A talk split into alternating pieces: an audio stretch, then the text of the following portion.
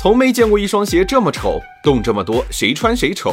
这双被《时代》杂志评为史上最早发明的丑鞋，却一口气卖了三亿双。商界生意经，赚钱随身听。很多人觉得洞洞鞋丑哭了，谁穿谁傻，甚至在一些论坛上还成立了反洞洞鞋联盟。如果你尊重自己，就不要穿它。别说穿个塑料拖鞋就是潮流，评论清一色的丑的要命。可这些抵制并不妨碍它火。洞洞鞋的老东家卡洛驰在全球四十多个国家有销售网点，卖得好的地方，每卖六双鞋就有一双是洞洞鞋。打开小某书，杨幂也在穿的同款，时尚 icon 必备。洞洞鞋的案例笔记超过上万条，而很火的金鱼云朵鞋早已卖到断货，产品火爆，堪比鸿星尔克。丑归丑，但穿着洞洞鞋舒服也是真的舒服。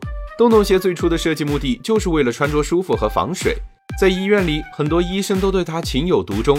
因为一台手术一做就得几个小时，鞋子的舒适度就特别重要，站多久都不会觉得累，不用系鞋带，方便清洗，让医生们成为了洞洞鞋的粉丝。丑是洞洞鞋的出圈秘诀，但舒适为它赢下一片天，穿着舒适成了大家购买它的理由。用舒适性满足用户需求，靠丑营销扩大知名度，让卡洛驰三个月赚了七个亿。丑哭的洞洞鞋，你买过吗？